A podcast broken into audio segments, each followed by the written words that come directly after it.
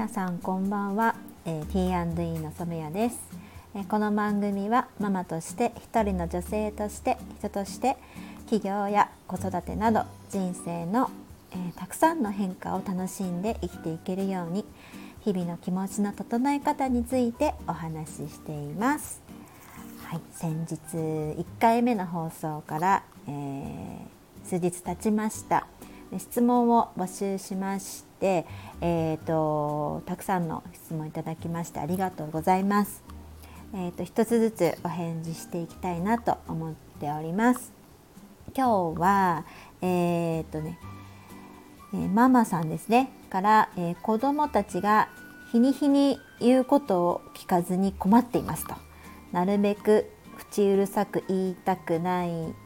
なと思うのですがついつい口うるさくなりますというお悩みだそうです私もあの心理師でもないですしプロの子育てなんとかかでもないんですけどうんと私も結構言っちゃう時があるので、うん、考えてみたんですよ。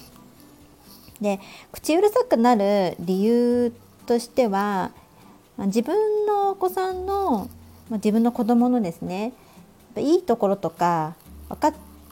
ているからこそ、まあ、もっとこうすれば成長するのにとかうんお子さんのことを考えているからだと思うんですよね。であのやっぱり自分のことも言っちゃってるのであれなんですけど、まあ、真面目でうん愛にあふれていて社会に迷惑をかけない人に育てたいと思ってたり社会に出ても恥ずかしくない人に育てようっていうふうに思ってるからこそだと思うので、まあ、あの口うざく言うことを否定しなくていいと思うんですよね。で口うるさくなってしまう、うん、理由を具体的に考えるとまずお子さんが何かして危ないとかいうのが一つで2つ目が、うん、子供がイライラしてるっていうケースもあると思うんですよ。でもう一つ3つあると思っていてもう一つが自分がイライラしてるケースもあると思うんですよね。でまず1つ目のその危ない時っていうのは、まあ、体が、ね、傷ついてしまうとかいう恐れがあるので口うるさくなるのは当然だと思うんですけど、まあ、その最後の2つ子供がイライラしてる時と自分がイライラしてる時って結構大変なのかなと思うんですよ。で私もうんと娘がそうですね幼稚園児の時とか割とコミュニケーションが娘も取れてなかったので、うん、感触を起こしたりしてる時に私も仕事で忙しくてぶつかってしまったりっていうこともあったんですけどまあそういう今考えるとまあそういう日もあったかなというふうに思って、まあ、もう少し冷静になればいいかなと思ってます。うん、あと、うん、自分がイライラしている時はもうあの私もイライラしてるんですっていうことを初めに言っちゃったりしますね。初め何のことみたいな感じであの思ってきょとんってしちゃうんですけど、まあ、何回かちょっと私イライラしてるんですっていうふうに言うと子供も理解してきてですねあイライラしているんだみたいな感じで向こうも諦めるしで子供の方が逆にイライラしてる時も私もあ諦めようっていうふうになるので、まあ、正直に言うっていうのも手かなと思います。で小学生に入ってコミュニケーション言葉でですねコミュニケーション取れるようになってきたら結構あの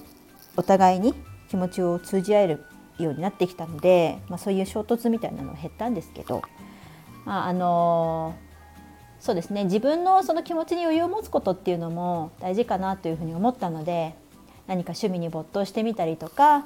うん息抜きしてみたりとかそういったのも、うん、自分で調整を取るっていうのも必要かなというふうに思っています。ちなみになんですけど私大学時代にですねあの銀座のクラブであのママのお手伝いっていうバイトをしてたことがあるんですけど当時まあ20年ぐらいかな年齢がバレちゃうんであれなんですけどママが言ってたのはあのあなたたちはあの罪を犯すこと以外は何でもやっていいのよっていうふうに言ってたので、まあ、お子さんをこう、ね、しっかり育てたいっていう気持ちもたくさんあるとは思いますが世の中に出てからは、うん、挨拶ができたり、えー、コミュニケーションができたり、まあ、そういったところで、えー、生きていく部分が多いかなというふうに思うので、あまり細かく考えずにお子さんのことを信頼して、